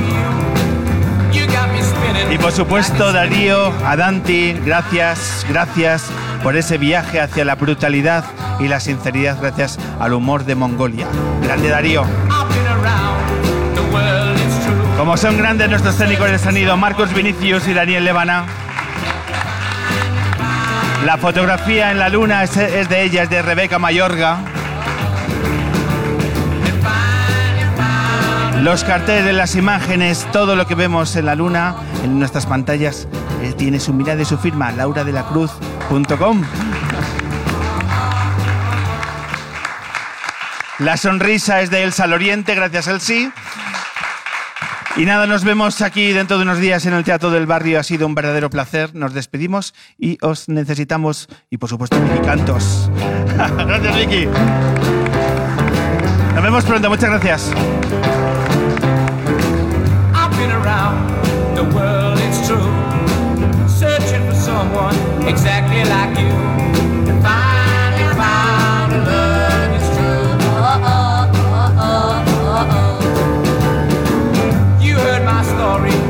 just what I said.